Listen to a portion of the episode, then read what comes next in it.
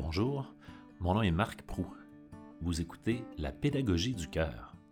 Bienveillance et résilience au service de l'apprentissage.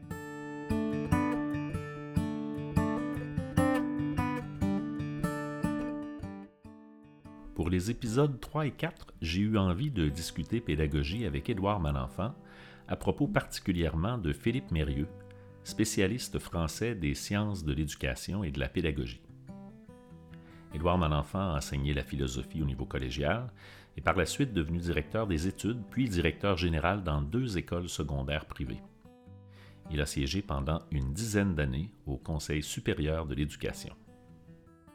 En commençant, on va revenir à toi un peu plus pour te présenter, mais en commençant, j'aimerais ça peut-être que tu commences par nous dire c'est qui ce gars-là, qui est Philippe Mérieux et pourquoi ça vaut la peine qu'on s'y intéresse? En fait, euh, Philippe Mérieux, euh, sans trop qu'on le sache, a influencé beaucoup euh, la réforme de l'éducation des années 90 au Québec. en fait, c'est quelqu'un qui a été invité comme conférencier à plusieurs reprises dans, le, cadre des rencontres nationales qui avaient lieu à travers lesquelles se, se concoctaient euh, ce fameux nouveau programme-là de, ces années-là, ça remonte quand même à plusieurs années.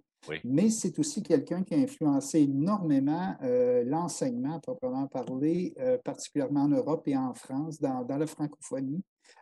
c'est un, enseignant de, carrière, mais qui, bizarrement, n'a pas enseigné si longtemps que ça. En fait, il a été plutôt formateur des maîtres à l'Université Paris-Lyon 2. Et euh, il a produit euh, une quantité d'ouvrages astronomiques euh, en pédagogie, mais aussi en philosophie d'éducation. parce que Mérieux, c'est quelqu'un qui a érigé, évidemment en s'inspirant d'autres auteurs, là, mais qui a quand même un système bien à lui, très cohérent en soi, et sur lequel, dans le fond, il y a beaucoup des principes pédagogiques qu'on applique aujourd'hui euh, qui sont fondés. OK, mais écoute, on ne va pas plus loin tout de suite avec euh, la présentation de Philippe Mérieux, mais je pense que ça nous montre déjà à quel point c'est un type à qui c'est intéressant de s'intéresser un peu. Euh, Édouard, avant d'aller plus loin, j'avais envie qu'on prenne le temps de te présenter. D'abord, d'entrée de jeu, ben, je je rappelle aux gens, pour ceux qui l'ignoreraient, que nous autres, on se connaît depuis quand même plusieurs années parce qu'on a travaillé ensemble. Euh, quand tu es devenu directeur général à Saint-Jean-Eudes, il y a déjà plusieurs années, à l'époque, j'étais enseignant. Et pendant que tu étais là, moi, je suis devenu directeur des services pédagogiques. Donc, on a travaillé à la direction de l'école pendant euh, cinq ans ensemble. mais euh, bon, avant ça, avant d'arriver à Saint-Jean-Eudes, dont tu as pris ta retraite à la fin de, à la fin de, ta carrière de directeur, tu étais passé par un baccalauréat en philosophie, ensuite un certificat en pédagogie pour te retrouver à enseigner au cégep. Qu'est-ce qui t'a poussé à ce moment-là à vouloir faire une maîtrise en psychopédagogie? Ah ben ça, c'est fort intéressant. En fait, euh, quand j'ai commencé à enseigner au collégial, euh, j'ai euh, rapidement eu la piqûre. J'ai été complètement happé par cette profession-là. Euh, euh, je, me souviens que j'y consacrais des heures inouïes, là, au grand désespoir de mon épouse d'ailleurs. à l'époque, j'aimais ça beaucoup. Je sortais des cours, j'étais, comme on dit, sur l'adrénaline à, chaque fois. J'avais des collègues qui, eux, bizarrement, ne vivaient pas tout à fait la profession de la même manière que moi. En fait, ils étaient, je, vous dirais qu'ils souffraient beaucoup dans leur travail. Euh, puis il y a un conseiller pédagogique euh, au collège où j'enseignais qui, euh, qui, s'est intéressé à pourquoi les mêmes élèves, la même job, finalement, ne faisaient pas le même effet chez moi. Et ben moi, j'ai tout simplement, donc, il est venu m'observer, enseigner, etc. Puis il a dit, écoute, il faut absolument qu'on regroupe les profs avec toi, qu'on en jase, qu'on se partage ça, etc. Euh, ça a commencé un petit peu comme ça. Puis assez rapidement, moi, dans le cadre de l'enseignement, j'enseignais la philosophie euh, à des gens du secteur euh, professionnel au collégial. Et ce n'était pas des gens qui venaient au cégep pour parler de philo. C'était des gens qui, avaient, qui étaient dans des programmes en agroalimentaire, donc des gens, on ne peut plus terre à terre dans tous les sens du terme. Oui, eux autres, ils étaient dans des formations très professionnelles, avec un, objectif très précis. Exactement. Pour revenir un petit peu au centre de la question, il y a l'enseignement de la philosophie, dans le fond, ça peut prendre différentes formes.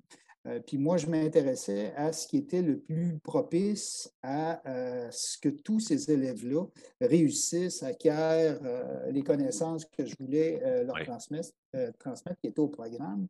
Et je me suis dit qu'il y avait, j'avais eu des profs de philo qui étaient moins bons que d'autres, d'autres meilleurs, puis il n'y avait pas nécessairement les mêmes méthodes les mêmes approches.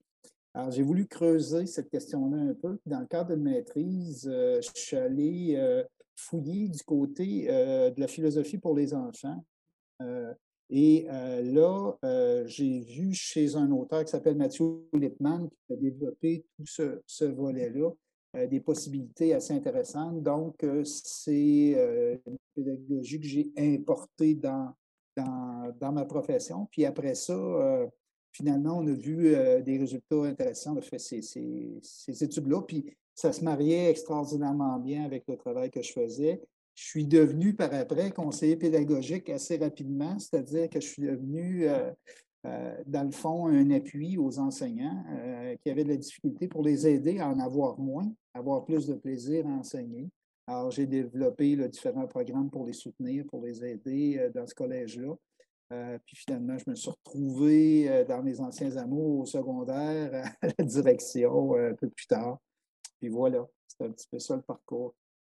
Si je compte bien, là, c'est presque 25 ans dans les postes de direction. Edouard, est-ce que sur ces 25 années-là, il y a des moments où tu t'es dit euh, Ouais, euh, je retournerais bien faire un tour en classe, donner des cours? Est-ce que c'est quelque chose qui te manquait? Parce qu'on sent bien que tu étais passionné par le fait d'enseigner? En fait, euh, c'est vrai, j'ai été tiraillé une bonne partie de ma vie entre ces deux amours-là.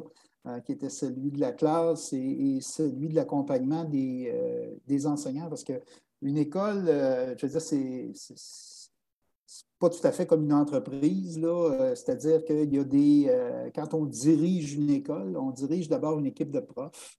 c'est le, les, les, je vous dirais, c'est la matière première d'une école, ce sont les enseignants. Puis j'ai tenu à ce que euh, les enseignants puissent prendre une certaine, un certain recul par rapport à ce qu'ils faisaient euh, pour analyser ce qu'ils faisaient, pour questionner ce qu'ils faisaient, pour réaliser qu'il y a des choses qui marchaient mieux que d'autres, euh, desquelles ils tiraient davantage de plaisir que d'autres, qui fonctionnaient mieux que d'autres avec les élèves. Et, et ça, ça m'a, je dirais, servi toute ma vie. Mais euh, je mentirais si je dirais qu'à l'occasion, je n'avais pas le goût d'aller moi-même euh, un peu retourner euh, auprès des élèves parce que c'est sûr que ça a été une période de ma vie qui est passée beaucoup trop rapidement.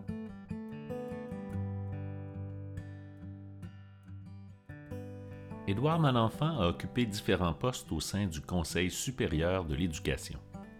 J'ai donc profité de sa présence pour lui demander de nous présenter cet organisme méconnu qui joue pourtant un rôle important. Essentiellement, le Conseil supérieur, c'est un, organe euh, conseil euh, auprès du ministre de l'Éducation. En fait, on produit des rapports euh, qui conseillent le ministre sur différentes questions.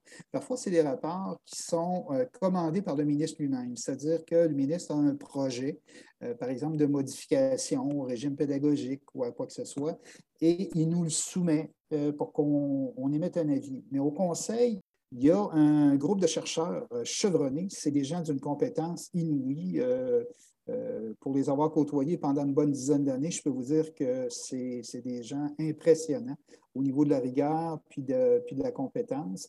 Alors, cette recherche-là, ils la font évidemment en, questionnant les, statistiques internationales sur un tas de choses, euh, tout ce qui est pertinent finalement aux, euh, différentes thématiques qui sont soulevées. Euh, et ils répondent aussi aux besoins de l'autre patte. Alors, l'autre patte, qu'est-ce que c'est?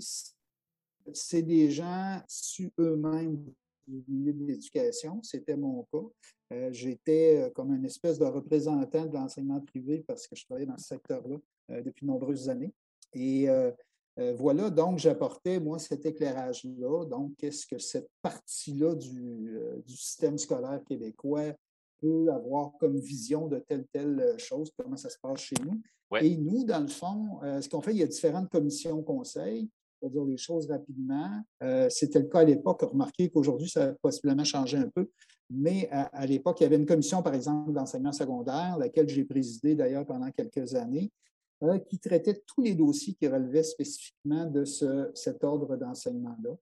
Et on produit des avis comme ça sur différents thèmes, euh, sur l'évaluation, sur euh, les leçons, les devoirs, sur, toutes sortes de questions comme ça. On doit se taper évidemment le fruit de la recherche de la première patte que j'évoquais tout à l'heure. Moi, je vous dis que j'ai été certainement un bien meilleur directeur en faisant partie de ce conseil-là parce que ça m'a alimenté d'une façon extraordinaire. Super je change de chemin, je change de direction, je nous ramène un peu vers Philippe Mérieux. Euh, j'aimerais ça savoir, Edouard, euh, à quel moment et de quelle manière, dans quelles circonstances, en fait, as-tu rencontré une première fois les idées de Philippe Mérieux? Est-ce que tu te souviens du moment où tu es, tombé là-dessus et de, quelle manière? Parfaitement. Euh, j'étais directeur des études à ce moment-là au Collège Saint-Anne de Bocatière. Euh, il y avait euh, les premiers balbutiements de la, réforme de 95, si je me souviens bien, euh, qui commençait. J'avais été nommé représentant d'enseignement privé et tout à coup, on a eu, je crois que la première fois qu'il était intervenu, Mérieux, c'était à travers justement une espèce de visioconférence qui était assez rare à l'époque. Et il nous avait présenté un de ses ouvrages qui était à ce moment-là, si je me souviens bien, euh, son ouvrage L'école mode d'emploi, les méthodes actives à la pédagogie différenciée. Et là, le concept de pédagogie différenciée euh, est, apparu euh, pour la première fois. Et il y avait là-dedans aussi un, un postulat, euh, le postulat d'éducabilité euh, De, chaque enfant. Moi, c'est quelque chose qui m'a parlé très rapidement parce qu'à l'époque euh, l'école que je dirigeais, c'est une école qui accueillait beaucoup d'élèves en difficulté. Et évidemment, c'était tout un, travail de faire réussir ces élèves-là, de les encadrer correctement. On avait toutes sortes de stratégies, de méthodes, on se questionnait continuellement. Euh, puis je pense qu'on a réussi à faire quand même du bon travail. Mais là, tout à coup, il s'ouvrait quelque chose en moi. Cette espèce de postulat-là d'éducabilité de, chaque enfant, c'était quelque chose qui est venu, qui, est, venu comme une espèce de socle sur lequel on pouvait asseoir euh, plein de choses. Et là, je me suis plongé dans, dans, ces ouvrages euh, pour essayer de comprendre un petit peu de quoi il s'agissait c'est comme ça que j'ai été mis en, contact avec lui.